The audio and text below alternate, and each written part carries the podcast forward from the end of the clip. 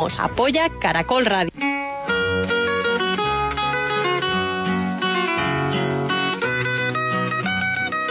Este domingo a las 11 de la mañana en Historia del Mundo con Diana Uribe, último capítulo de la serie de Perú.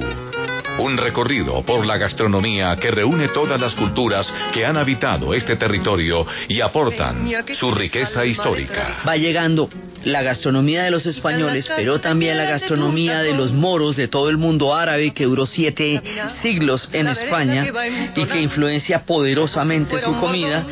Y va llegando el mundo africano que después llegaría por la vía de los españoles al comercio triangular. Historia del mundo con Diana Uribe. Domingos 11 de la mañana. Caracol Radio. Más compañía. Hay un pañuelo que enamorado llega hasta el cielo, perfumado de jazmín.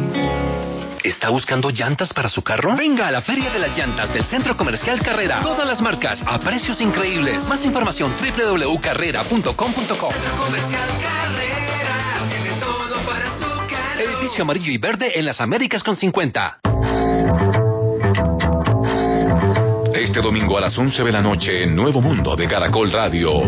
Pasión o violencia en los estadios de fútbol. Hablan los investigadores. Hay una especie de movimiento también de bardas que tiene un comportamiento muy diferente, yo diría incluso propositivo para este país. ¿Qué dicen los expertos? En esta paradoja de pedir que sea muy parcial el hincha, que sea un luchador por su equipo, pero que a la vez eh, sea imparcial. ¿Qué opinan los hinchas? En las plazas más importantes como son Bogotá, Cali y Medellín y en Barranquilla afectan de alguna manera al espectáculo. Hablan los barristas. Que vivamos la fiesta en paz, la pasión de nosotros sea una pasión que se vea mundialmente. Nuevo Mundo. Periodismo joven con sentido social. Dirige Norberto Vallejo. Caracol Radio. Más compañía. Laura hay millones. ¿Tu Laura solo es una? Entonces, si pudieras darle acceso directo al especialista, ¿se lo darías? En Famisanar queremos que puedas. Por eso creamos los mejores planes de atención complementaria con gran cobertura y muy bajos costos. Para que digas, Yo puedo. planes de atención complementaria de EPS Famisanar. Trabajamos para que todo el mundo tenga derecho a decir, yo puedo. Vigilado Supersalud. Caracol Radio. Señal satélite.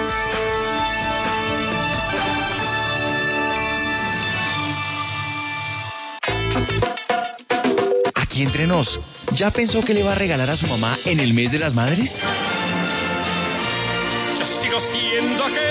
A vivir que son dos días, le tiene el regalo perfecto. Queridos amigos colombianos, es un placer dirigirme a vosotros. Sabéis que me vais a tener el próximo mayo, desde el día 2 hasta el 8, cantando para ustedes. Rafael Sinfónico en Colombia, Manizales, mayo 2, Medellín, mayo 4, Bogotá, mayo 6 y Cali, 8 de mayo.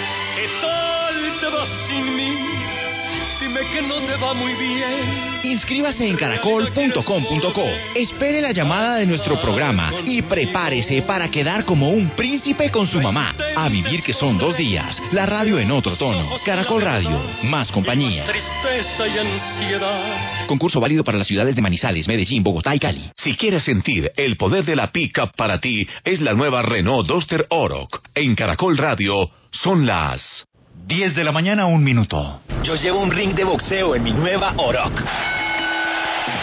Él tiene poder de la pickup con la nueva Renault Duster Oroc. Una pickup con el confort de una camioneta, cuatro puertas, cinco puestos. Precio de lanzamiento, 57 millones 990 mil pesos. Nueva Renault Duster Oroc. El poder de la pickup. Ahora para todos. Aplican condiciones y restricciones. Convierte los gastos de tu pyme y micropyme en Live Miles. Tarjeta de crédito Avianca Live Miles de Bancolombia presenta Última Hora Caracol. Última Hora Caracol. Dirige Diana Calderón. 10 de la mañana, dos minutos, estamos en Caracol Radio. Aquí están las noticias. A esta hora, el vicepresidente de Ecuador, Jorge Glass, recorre calles de la ciudad de Manta, una de las más afectadas por el terremoto de 7,8 grados que deja 77 muertos y 588 heridos.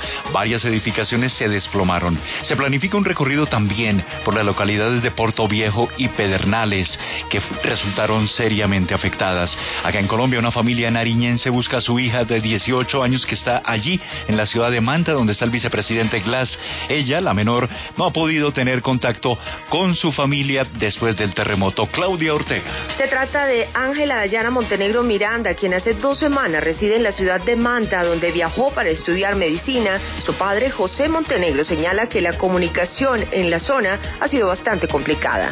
No, no tengo ninguna información porque eh, me dicen que no hay energía eléctrica, no hay ninguna comunicación con los medios de WhatsApp, por celular, no puedo, pero sí puedo dar el teléfono de ella si alguien eh, se puede comunicar que me informe. Es el 09 82 56 69 51. Varios arienses están en la misma situación, tratando de establecer contacto con familiares que residen en Ecuador, en la mayoría de los casos por estudio o trabajo, y están pendientes de que la Cancillería entregue algún reporte al respecto. Claudia, gracias. Se agudiza la crisis política en Brasil. Miles de manifestantes se han movilizado en las principales ciudades, tanto a favor como en contra del proceso que busca la destitución de Dilma Rousseff.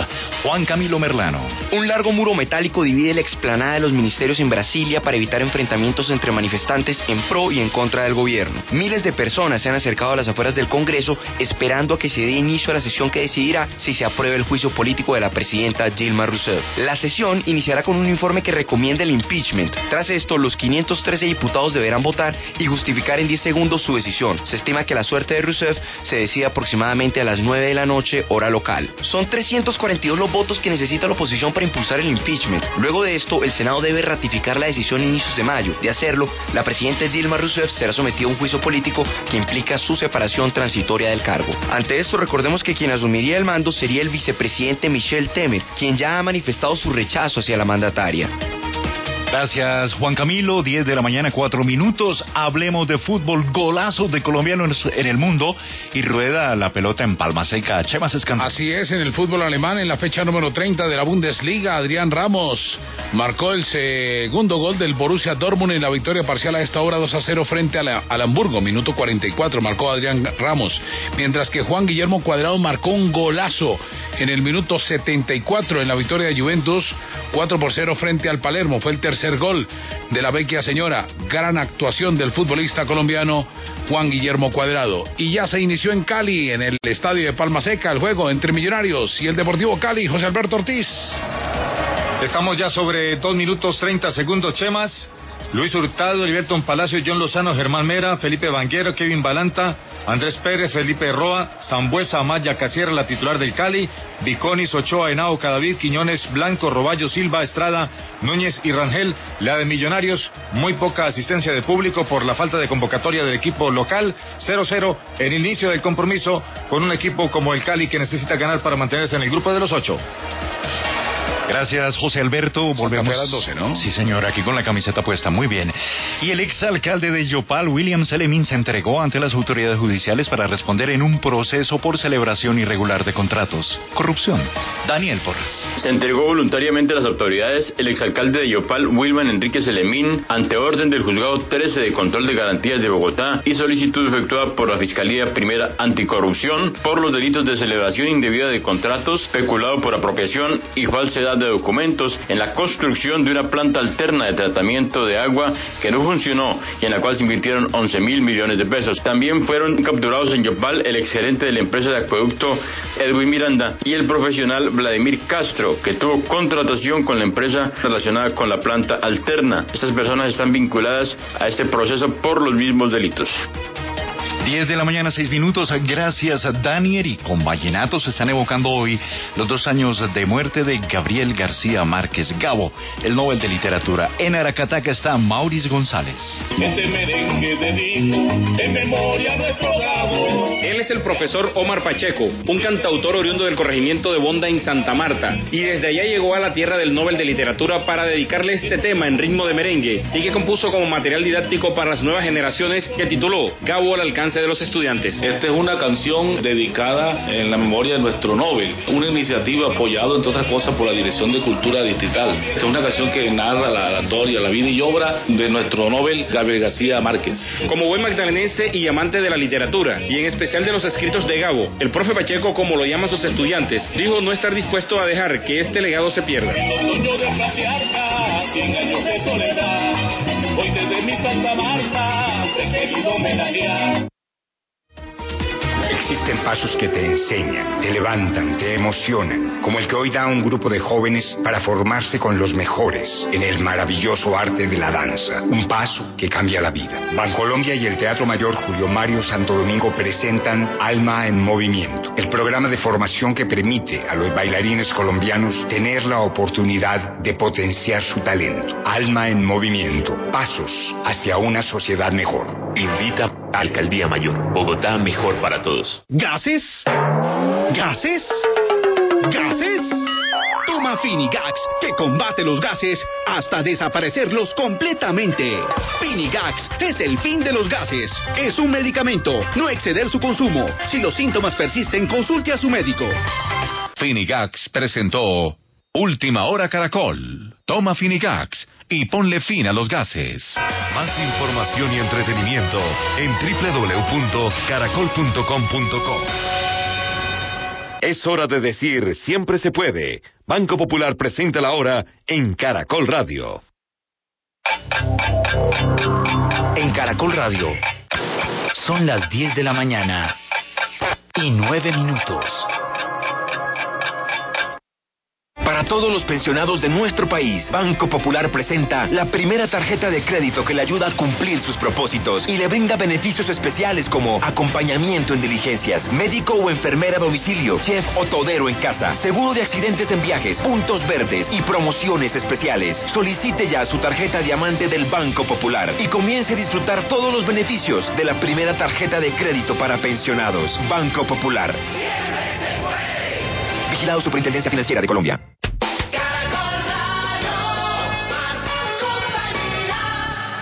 En Caracol Radio, un programa para escuchar en familia.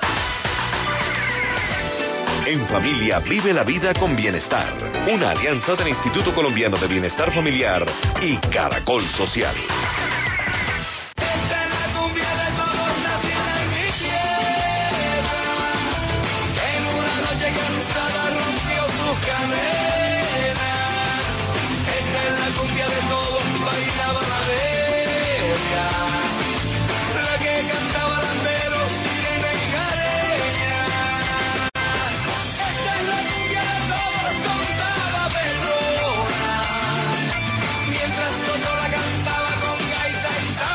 Muy buenos días. Qué gusto saludarles en familia. Nuestra cita de todos los domingos a las 10 de la mañana a través de Caracol. Hoy vamos a hacer seguimiento a la situación de La Guajira y estamos abriendo nuestro programa con La Cumbia de Todos de Carlos Vives y Egidio Cuadrado porque el mensaje que queremos enviar es justamente eso, como lo dijimos en la oportunidad anterior cuando hablamos de la situación de La Guajira, tan conocida a través de los medios, eh, tan sonada a raíz de las medidas cautelares impuestas al país por la Comisión Interamericana de Derechos Humanos. Esto no es un asunto del Estado solamente, esto es un asunto de todos. Esta cumbia la tenemos que bailar todos. Todos me refiero, desde el sector estatal, Ministerio de Salud, Ministerio de Agricultura, Ministerio de Educación, eh, en fin, todas las entidades, las entidades regionales, las entidades locales, la comunidad y los colombianos que debemos rodear a los guajiros de la solidaridad nacional para salir adelante en esta situación. Por eso queremos saludar nuevamente al doctor Spencer Rivadeneira, pediatra del Hospital Nuestra Señora de los Remedios de Riohacha, miembro de la Sociedad Colombiana de Pediatría, pero además miembro del grupo que se formó con el nombre Plan Cero Desnutrición, donde tienen asiento precisamente varias entidades, entre ellas nuestro aliado estratégico, el ICBF, para buscarle salidas a la problemática situación de La Guajira. Doctor Rivadeneira, gracias por aceptar nuevamente la invitación. Bienvenido en familia. Muchas gracias, muchas gracias a ustedes y, y de nuevo, en nombre de La Guajira, muy agradecido por la preocupación que hasta ahora han mostrado y las ayudas que han tenido a bien proveernos. Bueno, doctor Rivadeneira, el motivo de abrir con usted el programa es justamente para que nos actualice. ¿Qué ha pasado de entonces a hoy, de la primera vez que lo tuvimos en familia, a hoy, cómo ha evolucionado la situación? Bueno, se puede decir que ha habido cambios positivos, toda vez que los diferentes sectores e instituciones parece ser que han entendido el papel que le corresponde a cada uno, de manera tal que se han venido presentando acciones en, la comunidad de una manera un tanto más articulada. Y hay que ser enfático en el trabajo que viene haciendo, por ejemplo, nuestra gobernadora Oneida Pinto y sobre todo desde el bienestar familiar la doctora Cristina Plaza, que ha sido una pieza fundamental dado que se ha metido a, a las comunidades personalmente con el equipo del bienestar para vivir, vivir de primera mano la- las situaciones que se vienen presentando. Y se está, se está trabajando actualmente un nuevo modelo de atención, de atención diferencial con enfoque étnico para ver si con eso se aporta un grano más a la solución de este problema nutricional de los niños y niñas guajiros. Bueno, doctor Rivadeneira, si tuviéramos que llamar a lista en esta cumbia de todos como yo la estoy proponiendo, ¿a quién le pondría usted falta o retardo? Digámoslo con claridad, ¿quién está fallando? ¿Quién necesitaría un mayor compromiso en este momento en términos institucionales para superar la situación de la Guajira? En primer lugar, yo pondría a mi propio sector, el sector de la salud, porque es que está sucediendo que muchos de nuestros niños, una vez que llegan a, a las clínicas, a los hospitales, no están siendo atendidos, atendidos de la mejor manera, no están siendo atendidos en- a un lineamiento, y es un llamado que personalmente vengo haciendo aproximadamente, aproximadamente hace tres años, de que incluso, eh, perdón, me incluyo yo en ese grupo en que muchas veces fallamos en cuanto al diagnóstico y el tratamiento oportuno y adecuado de estos niños. Además, no se le hace un seguimiento una vez que los niños salen de los hospitales. Además, estamos descuidando de la, la atención de, de las madres desde lo preconcepcional, los controles prenatales, los partos institucionales, de tal manera que nuestros niños están naciendo algunos con, con bajo peso, algunos nacen en la ranchería con, con problemas respiratorios al nacer, con asfixia al nacer y quedando con secuelas que forman parte importante de las causales de estos problemas nutricionales. Un llamado de atención a mi propio sector, que es el sector de la salud. Doctor Rivadeneira, además del sector salud, sobre el cual vamos a profundizar, porque justamente es uno de los problemas más serios que queremos poner en evidencia hoy en En Familia, ¿a qué otros sectores llamaría usted la atención para que, como decimos popularmente, se pellizquen y se comprometan más a fondo en la superación de la situación de la Guajira? Bueno, hay que llamarle la, la, la atención también al sector educativo, toda vez que las estadísticas muestran que nuestros niños con problemas de desnutrición provienen de hogares de madres que no tienen una escolaridad adecuada. Es decir, hay una, una relación directamente proporcional. Entre más educada es la madre, menos problemas de desnutrición tenemos en nuestros niños. Pero también hay que llamar al, al sector agricultura, porque no se han provisto nuestra nuestra región no se está dando a la fecha medidas que le faciliten la adquisición de, de los propios recursos a nuestros indígenas, lo cual le permitan salir de esa situación de mendicidad para que puedan producir sus propios alimentos.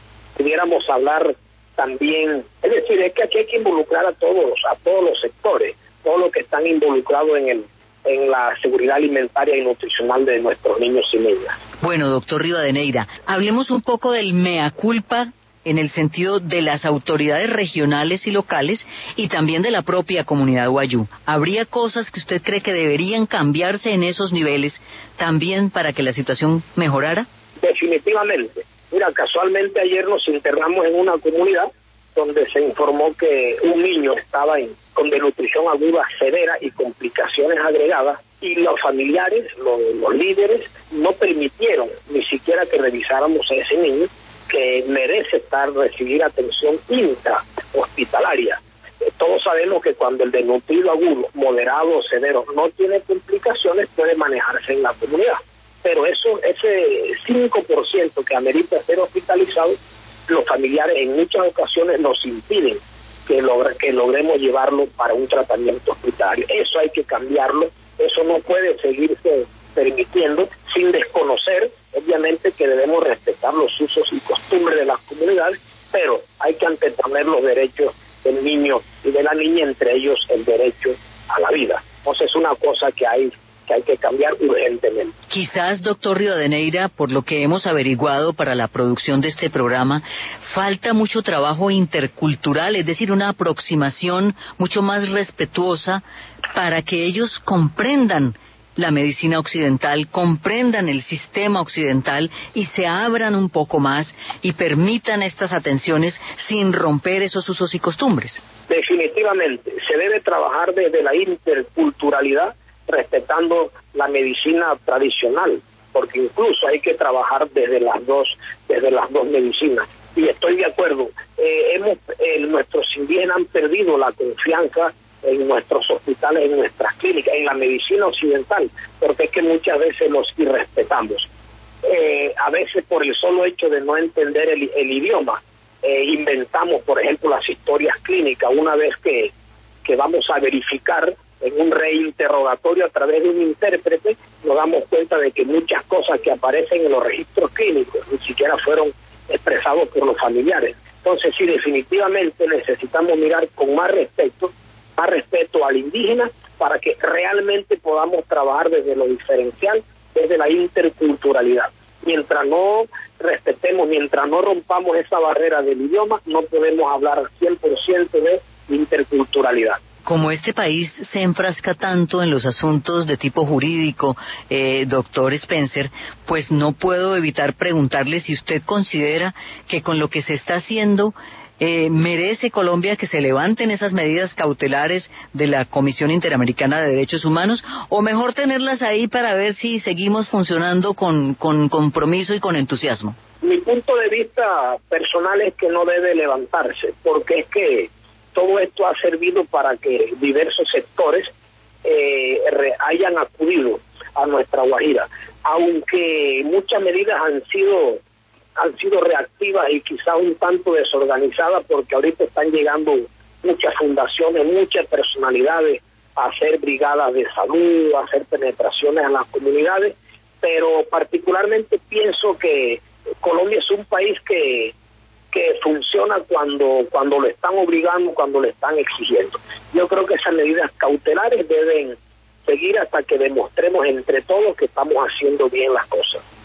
Eh, qué bien, doctor Spencer. Sabe que me quedo con una eh, idea y es que al despedirlo a usted lo voy a decir. Cuando empezamos con la cumbia de todos, lo hice pensando en eso, en llamar a la solidaridad de todos los sectores. Pero ahora lo que queremos es que esa cumbia sea bien bailada, porque el asunto no es salir a bailar ahí de cualquier manera y todos cada uno por su lado, sino de forma coordinada, con una bonita coreografía. Esta cumbia seguramente nos va a salir mejor, ¿no es cierto? De acuerdo. Y yo invito a que todas estas acciones y todos estos eh, grupos que están viniendo a La Guajira y que estamos muy agradecidos de ellos, que deben trabajar en coordinación con dos instituciones. Una, con la sala de crisis, como lo prometió la como lo está exigiendo la gobernadora Oneida Pinto, y con el concurso con la coordinación del Instituto Colombiano del Bienestar Familiar a través de la doctora Cristina Plaza para que sean esas dos entidades las que coordinen todas esas acciones, estemos enterados de qué está haciendo cada, cada grupo que viene y sobre todo que podamos hacerle seguimiento a esas acciones. Y como tú bien lo dices,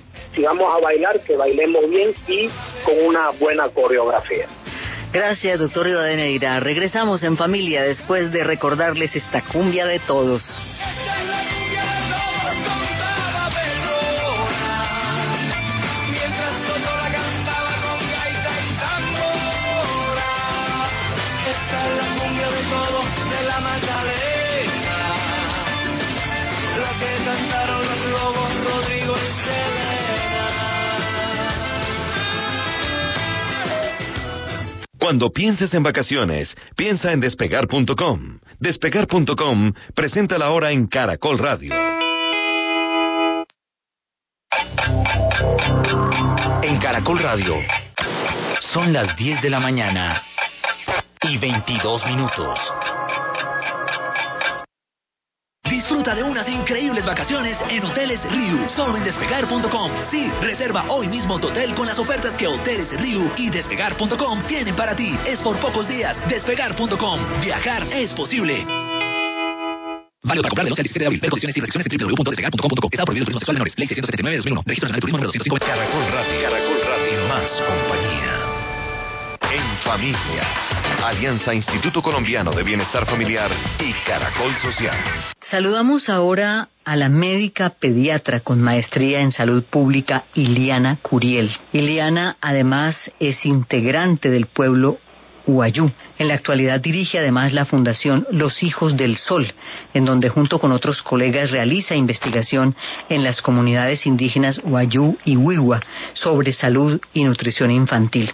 Doctora Curiel, Hoy estamos en nuestro programa en familia haciendo un seguimiento a la situación en La Guajira. Dentro de las cosas que se escuchan y se leen en los medios de comunicación, hay una que particularmente creemos usted es la persona más apta para disipar esta confusión. Y es que la situación no mejora y que la atención a los niños no se logra llevar hasta donde debe llegar porque las familias guayú no lo permiten, porque su cosmovisión y su manera de organizarse no lo permiten. ¿Qué es realmente lo que ocurre?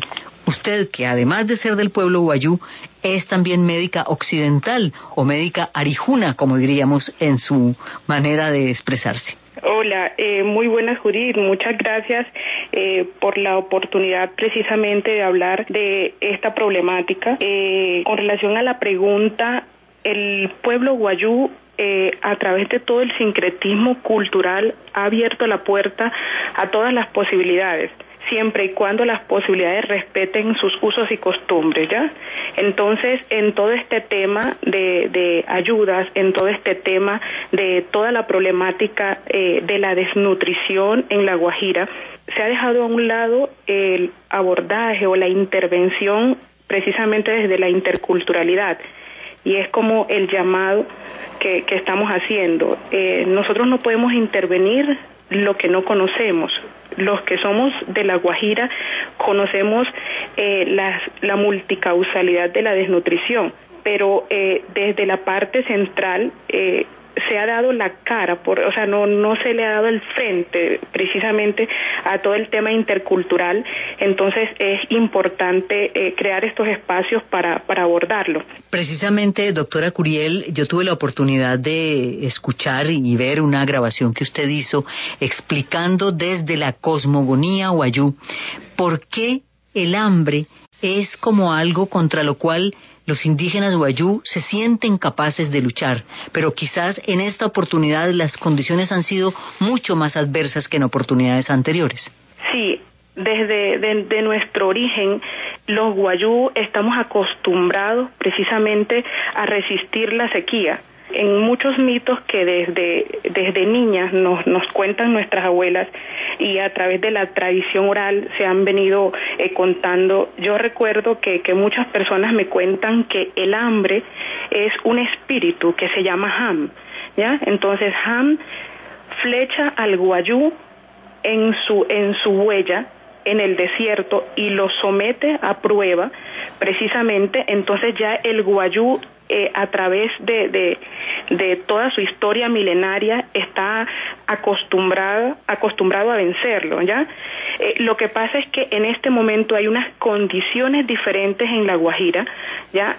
Que han, o sea, que no han dejado precisamente que esa capacidad que tiene el guayú de, de, de, de defender y de concertar con, con el hambre, eh, hace que se prolongue las cosas y que lleve precisamente a que a las cifras que vemos de, de alta mortalidad y a la prolongación del hambre ya eh, cuando Han flecha la huella de, de, de a nosotros los guayú flecha también a toda su ascendencia. Por eso es precisamente que en todo este tema de enfermedad, y muerte de los guayú participa toda la familia. Entonces, cuando la institucionalidad pide autorización para sacar a los indígenas de su entorno y llevarlo a una institución de salud, se enfrenta precisamente con toda la familia, con toda eh, su ascendencia matrilineal, con el tío materno, con las tías, y, y, y somos capaces de pararnos ante la institucionalidad y decirlo, no vamos a dejar que saquen el niño porque tienen que respetar nuestros usos y costumbres. Hay un, un sistema interpretativo de las enfermedades en los niños guayú que es importante conocerlo. Entonces, cuando nosotros llevamos prácticas eh, eh, curativas occidentales, chocamos precisamente con su cosmovisión y eso podría ser algunas de las otras causas por las que eh, todas las estrategias en salud pública no han dado los resultados que realmente deberían dar o como estarían dando en otra parte del país. ¿ya? Claro. Doctora Iliana, Usted que eh, como docente de la Universidad del Norte obtuvo un premio por investigación en pediatría de enfermedades justamente de la infancia en las madres guayú, diría que los guayú miran con recelo a los médicos arijunas no les creen o es otra otra la situación, no es recelo. ¿Cuál es realmente eh, la actitud que tienen los médicos guayú frente a los médicos occidentales? Hay un sistema interpretativo de las enfermedades en la edad pediátrica. Hay un sistema interpretativo que se divide en dos grandes ramas. Unas enfermedades que son originadas por un espíritu que nosotros los guayú llamamos cuanulú. Y hay unas enfermedades que son originadas por Ayulé. Las enfermedades originadas por Guanulú son un sistema de enfermedades con, con signos eh, un poco, ¿cómo diría? O sea, eh, que para el indígena guayú son alarmantes. Entonces allí entran las convulsiones, entra precisamente eh, la desnutrición. ¿ya? Para los indígenas guayú la desnutrición es el apulangua o lo que en algunas personas llaman el mal de ojo. Entonces, eh, las enfermedades ocasionadas por guanulé se por guanulú, perdón, se dividen en varias. Unas que son transmitidas por contacto con osamentos o que llegan a territorios prohibidos de nosotros los guayú.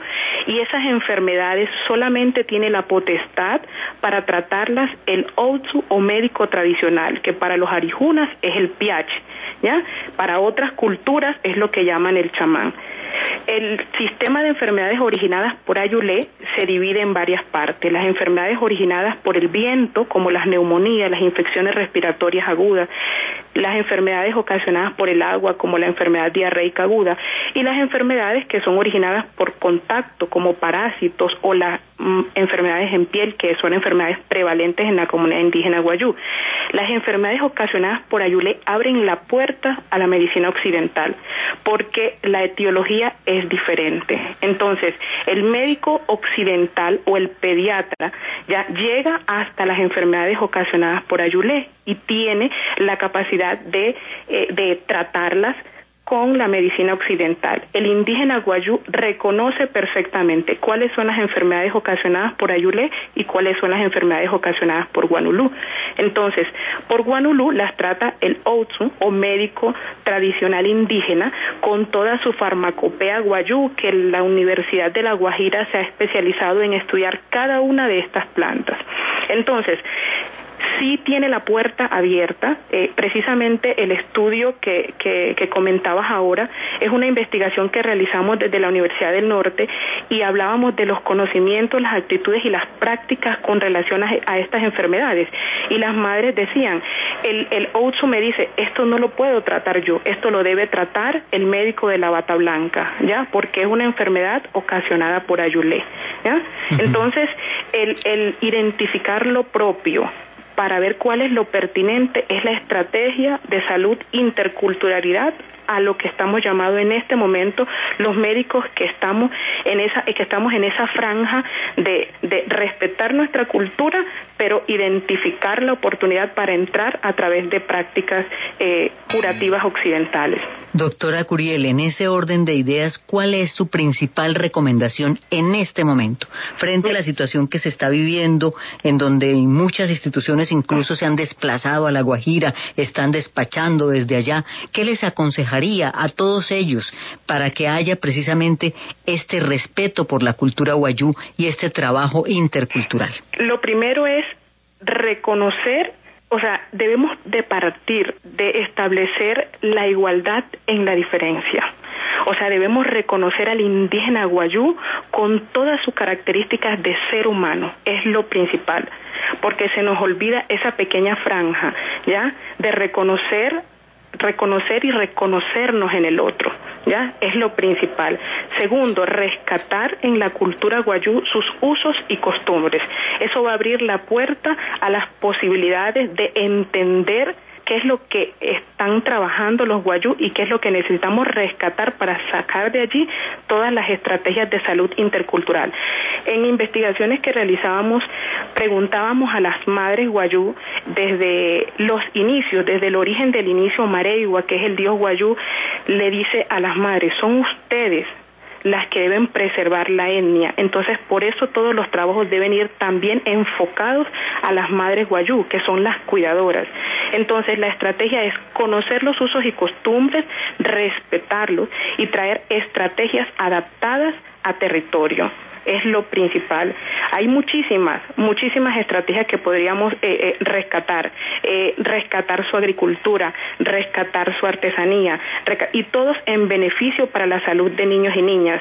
Entonces, la puerta se abre desde de establecer cuál es lo propio de los indígenas y cuál es lo pertinente para la occidentalidad. Doctora Iliana Curiel, muchas gracias por estar con nosotros en familia. Ya regresamos. Caracol Radio presenta Futboleros. Adrián Ramos se ha convertido en la figura hoy del Borussia Dortmund en la Bundesliga alemana. Le ha ganado su equipo 3 a 0 al Hamburgo. Adrián marcó dos goles, minutos 44 y 86. También marcó Juan Guillermo Cuadrado en la victoria de Juventus 4 por 0 frente al Palermo. El tercer gol en el minuto 74. Y ya se desarrolla el juego de la decimatercera fecha en el Palmaseca entre Cali y Millonarios. Está ganando el conjunto bogotano José Alberto Ortiz. Minuto 31 del primer periodo, un eh, partido plano con muy pocas opciones de gol y en una pelota quieta otra vez el juego aéreo castiga al Deportivo Cali, error del eh, arquero Luis Hurtado en el momento de salir, un despeje defectuoso de Lozano y sin ningún problema Maxi López, que estaba sobre el costado izquierdo, envió la pelota al fondo de la red para el único partido, perdón, para el único gol del partido es a favor de Millonarios. Minuto 31 sigue ganando Millonarios. El Deportivo Cali tiene muchas intenciones, pero poco fútbol, poca profundidad y nada de desequilibrio frente al arco de Nicolás Viconis.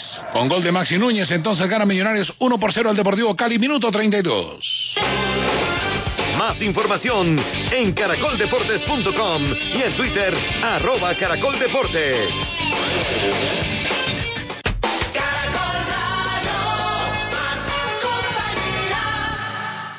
Judith Sarmiento, en familia.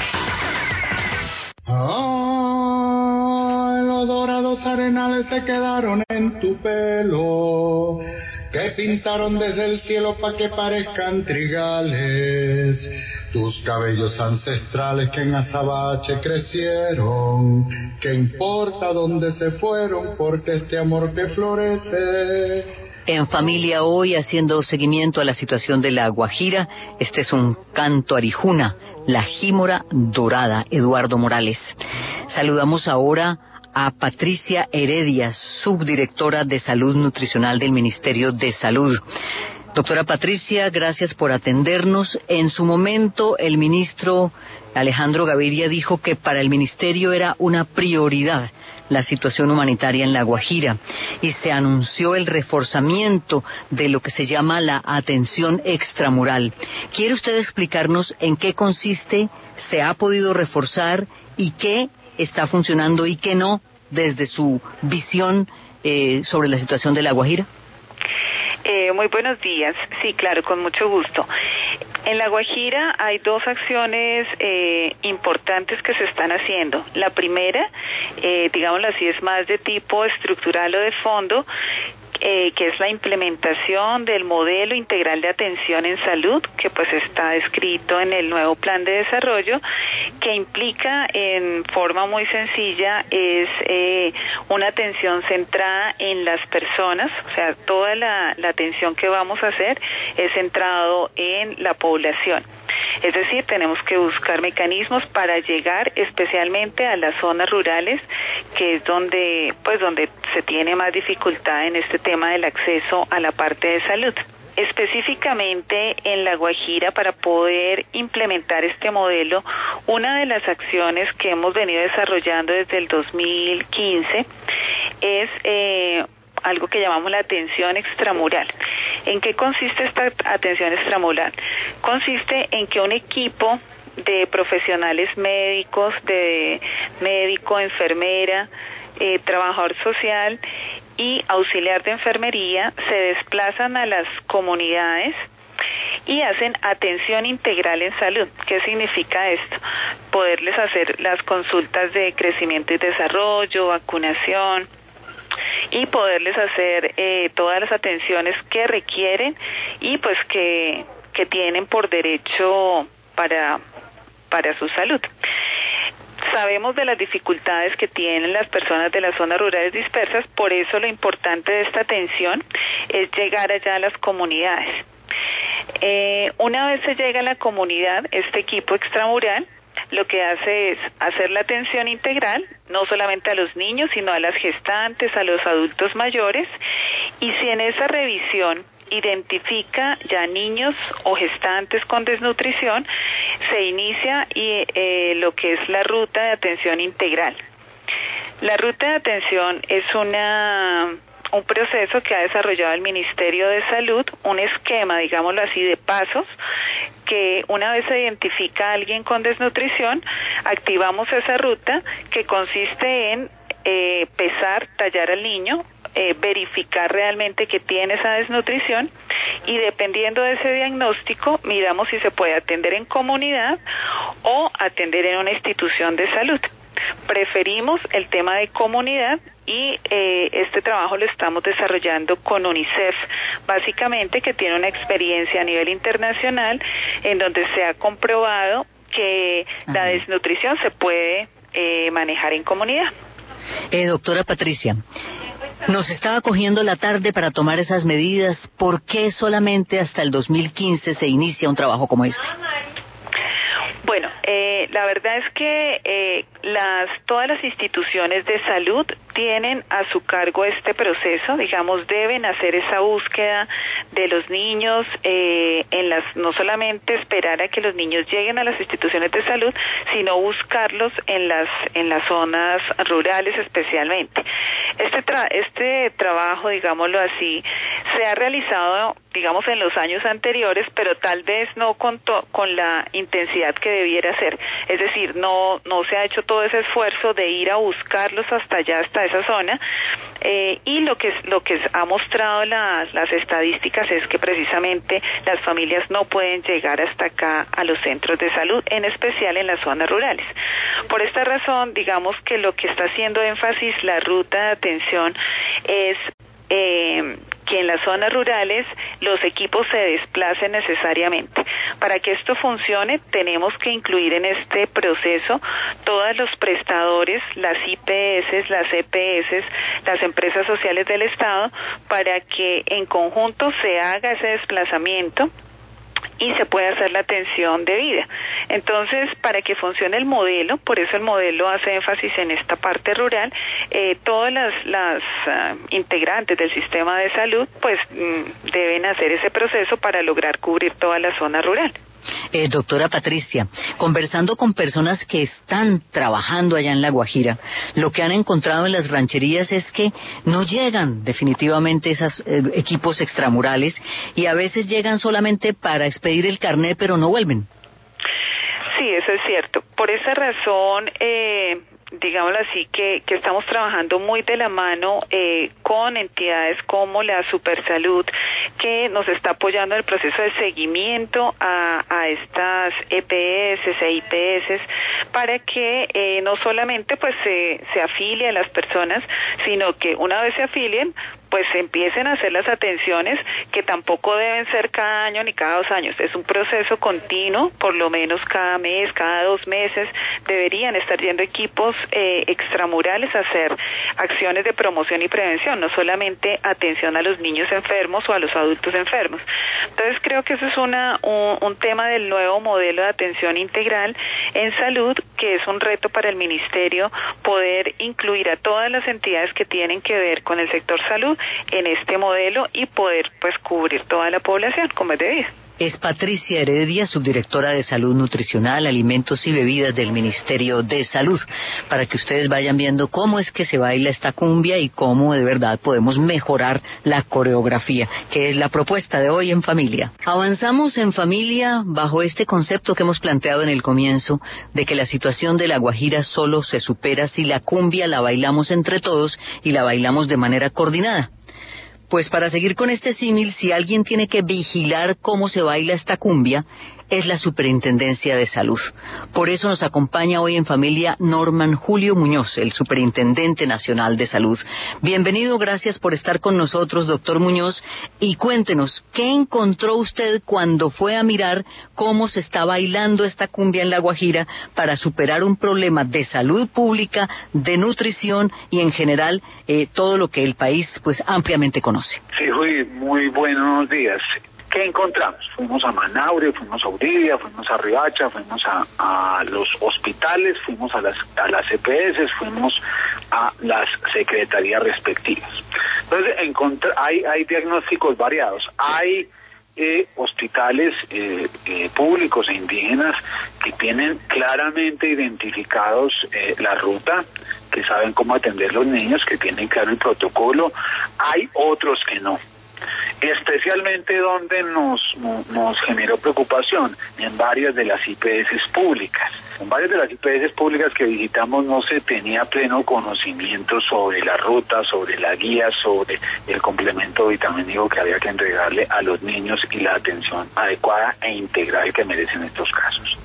Cada uno de estos hospitales quedó con una, con una acta de visita y quedamos también con el compromiso de volver en unos 15 días a evaluar si lo que encontramos se había corregido o no. En el caso de las EPS, en, allá hay, y ese es un tema, eh, digamos que vamos a empezar a analizar de manera muy juiciosa, hay 17 EPS en el departamento. Eh, Ave María, demasiadas para un departamento.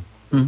Por supuesto, esto es una dispersión enorme de EPS e identificamos en esta visita, Judith, que algunas de ellas no está haciendo la tarea que le corresponde en este y en otros temas eh, que tienen que ver con la atención de los usuarios en salud del departamento. Ya los tenemos identificados y eh, vamos a empezar a eh, estrenar una figura que es la salida forzosa de aquellas EPS en aquellos departamentos en donde no están garantizando la atención de servicios. Señor Superintendente, quiero precisar este aspecto y es que como el sistema de salud en el país funciona de manera descentralizada, es muy importante, es necesarísimo que haya una gran coordinación entre las secretarías de salud del departamento y las de los municipios. ¿Cómo encontraron ese asunto? Mire, Julio, eso es un tema muy importante. Tal vez uno de los principales eh, elementos de coordinación que, eh, o el principal instrumento de, de, organización de la red es, el, es un documento que se llama el documento de red, de la red hospitalaria. Ese documento de red todavía no ha sido suscrito por el departamento y esa fue una de las tareas que se le pidió de manera urgente a la Secretaría de Salud Departamental. Ese documento de red lo que hace es organizar a las instituciones para que presten de manera adecuada los servicios de salud. Entonces, ese fue el primer punto. El segundo punto que le dejamos en la agenda al secretario de Salud fue la coordinación para el suministro de la información y el suministro de los eh, complementos vitamínicos, de las fórmulas que se utilizan para la recuperación de los niños.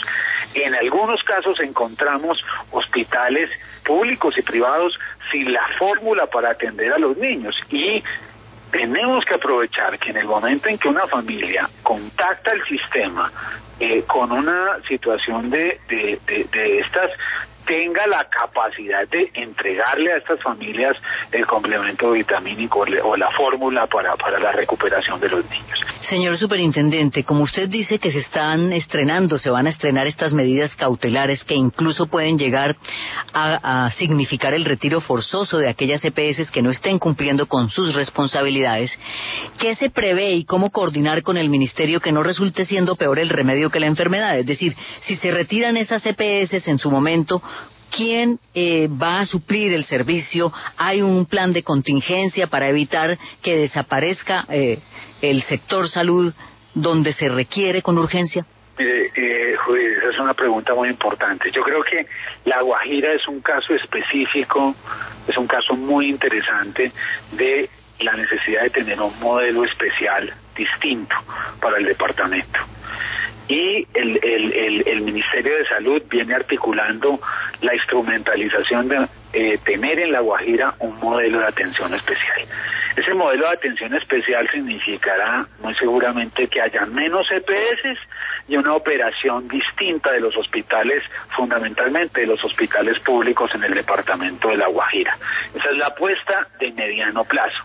Igual el ministerio, eh, ha, desde el año pasado, ha iniciado toda una estrategia de atención de grupos extramurales en las comunidades indígenas. Lo importante es poder prevenir ir allá donde están los niños y darles capacitación, atención médica, eh, eh, enseñarles un poquito cómo enfrentar este fenómeno.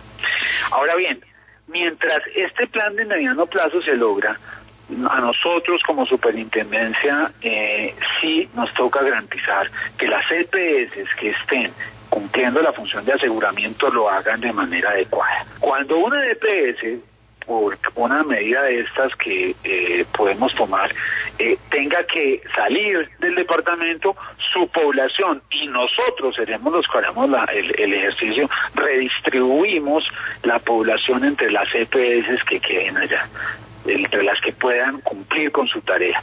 De ninguna manera vamos a permitir eh, en este proceso que haya un solo día de desatención. Muchas gracias, señor Superintendente de Salud. Pausa y regresamos. Toma Finigax y ponle fin a los gases. Finigax presenta la hora en Caracol Radio.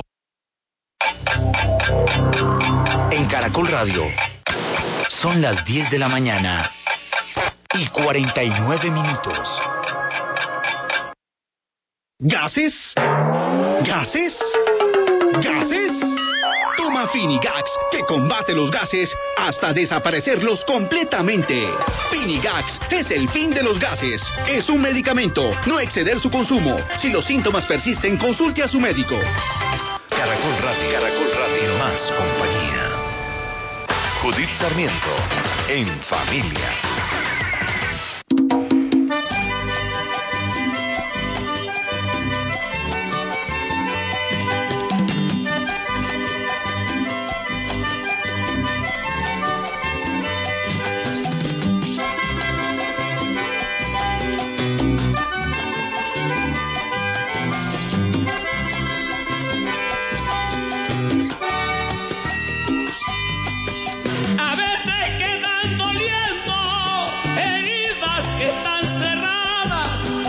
Aunque estén cicatrizadas, por dentro siguen ardiendo. Y aunque estén cicatrizadas, por dentro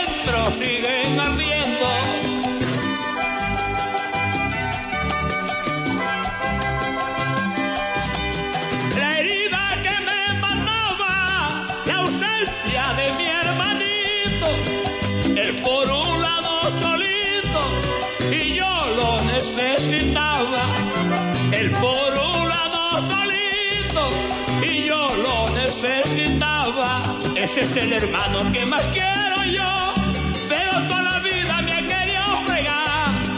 Menos mal que él me juró, ay que no me engañaba más. Menos mal En nuestro último segmento en familia, abriendo con los hermanos Zuleta y esta canción que se llama La sangre llama, les vamos a contar una historia positiva en medio de todo este dolor y esta situación que se ha venido registrando en la Guajira. Podemos hablar con Hortensia de Luque Gutiérrez.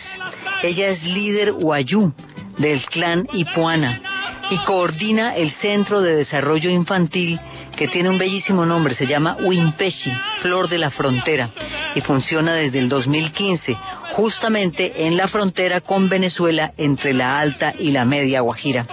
Doña Hortensia, bienvenida en familia, muy buenos días. Muy buenos días, qué placer saludarla. Pues el placer es nuestro y además de que en todo Colombia puedan escuchar su voz, para que usted le cuente a los colombianos qué es en primera instancia un CDI y cómo funciona. Bueno, como se decía, el CDI de Huempechi está enclavado en la frontera entre Colombia y Venezuela. Es un CDI este, del, ICE, del Instituto Proyecto del Instituto Colombiano de Bienestar Familiar, eh, donde estamos atendiendo 150 usuarios de padres gestantes, lactantes, niños y niñas de la etnia Guayú, eh, en la modalidad familiar, donde tenemos un servicio los cinco días de la semana, con tres días de servicio en el CDI, construido en, en este en este territorio y donde los niños, niños madres gestantes y lactantes, acompañados con sus padres, eh, reciben una merienda y al final de mes un paquete alimentario, pero más que esto es un fortalecimiento en el mejoramiento de calidad de vida. En cuanto a una de las sorpresas que tiene este programa es que eh, los niños van acompañados con sus padres, donde ellos también escuchan la parte de las charlas dirigidas en salud, eh, para como higiene, este, este, lactancia, la importancia de la lactancia materna, pero todo bajo un enfoque diferencial, este, haciendo así permanecer al pueblo indígena guayú en, a través de la historia. Sí, justamente quería hacer énfasis en eso último que usted acaba de decir, porque a lo largo del programa lo que hemos puesto en evidencia es que se necesita respetar la manera como viven los guayú y entrar a articular con ellos para que no se sienta como ese rompimiento, como esa irrupción de Occidente en la cultura guayú. Cuéntenos cómo es que funciona eso allá en el CDI, cómo se ha logrado esa armonía. Bueno, gracias a, a, la, a, esa apertura que tiene el ICBF de estar muy consciente de que es una entidad del Estado y que cumple con la función constitucional, con el mandato constitucional de que Colombia es un país diverso y culturalmente, y culturalmente respeta mucho esa, esa diferencia, por así decirlo, de los pueblos indígenas. En medio de, de, de su de de sus medidas que, que se debe tener necesarias. El enfoque diferencial es, es fortalecido en estos CDI familiar. Se rompe eh, este, este, este enfoque diferencial. Y algo muy que hay que connotar en este, en este CDI, y es que por estar en frontera, hay niños que están al otro lado de la frontera de Venezuela y son atendidos en este CDI familiar ahí se conjuga y, o se o se hace realidad esa cosmovisión que tiene la gran nación guayú que no hay una frontera entre Colombia y Venezuela. Y en este CDI se hace realidad. Se hace realidad en la esos niños que están en, en San Francisco que son tierras venezolanas eh, este, división política hecho por los arijunas más por nosotros porque somos una gran nación este, ellos también tienen derecho y son y son atendidos ahí como que son. Entonces, eh, es enaltecer esa esa esa posibilidad que nos brinda Universidad del Estado como el ICBF de ser respetuosa de nuestro enfoque diferencial en todos los aspectos tenemos eh, un equipo psicosocial, eh, una psicóloga, una nutricionista que nos hacen acompañamiento con docentes y auxiliares docentes que son de la zona que hablan el idioma guayú. No hay un rompimiento ni de lenguaje ni, ni de, de uso y costumbre. Entonces, eso hace fortalecer más eh, nuestra autonomía, nuestro, nuestro derecho, pero a la vez también hace mejorar la calidad de vida de nuestros usuarios. Eh, Hortensia, además de que las familias, eh, digamos, vayan a recibir la atención en el CDI, ¿los profesionales se desplazan también a las rancherías? Hacemos encuentros en el hogar, se llama esa temática. ¿Qué hacemos en el encuentro en el hogar? Este, se brindan charlas a la familia en cuanto a, en cuanto a lactancia materna, higiene, cosas como bañarse, cómo estar eh, saludable, este, cómo, cuáles son este, de pronto las medidas que debemos tener de, de protección a nuestros niños, no desprotegerlos en ningún momento, ni en la parte afectiva, ni en la parte de su alimentación, ni en la parte de su educación. ¿Y qué hace esto? Que no solamente vamos a mirar de pronto al usuario, que puede ser un niño, una niña, una madre lactante, una madre gestante, sino que vamos a reunir a todos los que hacen parte de esa familia para que ellos también escuchen todo esto y, y así poder mejorar la calidad de vida. Algo que es muy importante también, en la medida que las entidades del Estado y nosotros como miembros del pueblo guayú trabajemos en equipo, las cosas se dan eh, cuento con, con, el gran apoyo del hospital del municipio de Uribia, que, que mensualmente hace grandes brigadas de salud que llevan vacunación, médico, eh, que están pendientes al esquema de su crecimiento y desarrollo de nuestros niños, de, de, la, de las mm, citas a las madres gestantes, eh, de promocionar el, el AYEPI. Todas estas situaciones pues nos llevan a tener un buen equipo la administración municipal ha sido uno de los compromisos grandes que ha tenido y ha sido un reto a pesar de esta sequía que nos suministra el agua permanentemente para que nuestros usuarios estén con eso. Contamos con una energía solar permanente. Nuestros niños, eh, algo que me motivó mucho y que fue de mí, de, para mí como una experiencia muy linda, que mis niños se lavan las manos con agua que sale de una llave. O sea, mis niños, mis niños tienen agua de un de un de una de una llave como lo tiene un niño de Bogotá. Eso eso para nosotros es grande. Pero esto se logra en la medida que todos pongamos un granito de arena y salgamos adelante con nuestra gran nación Bolivia.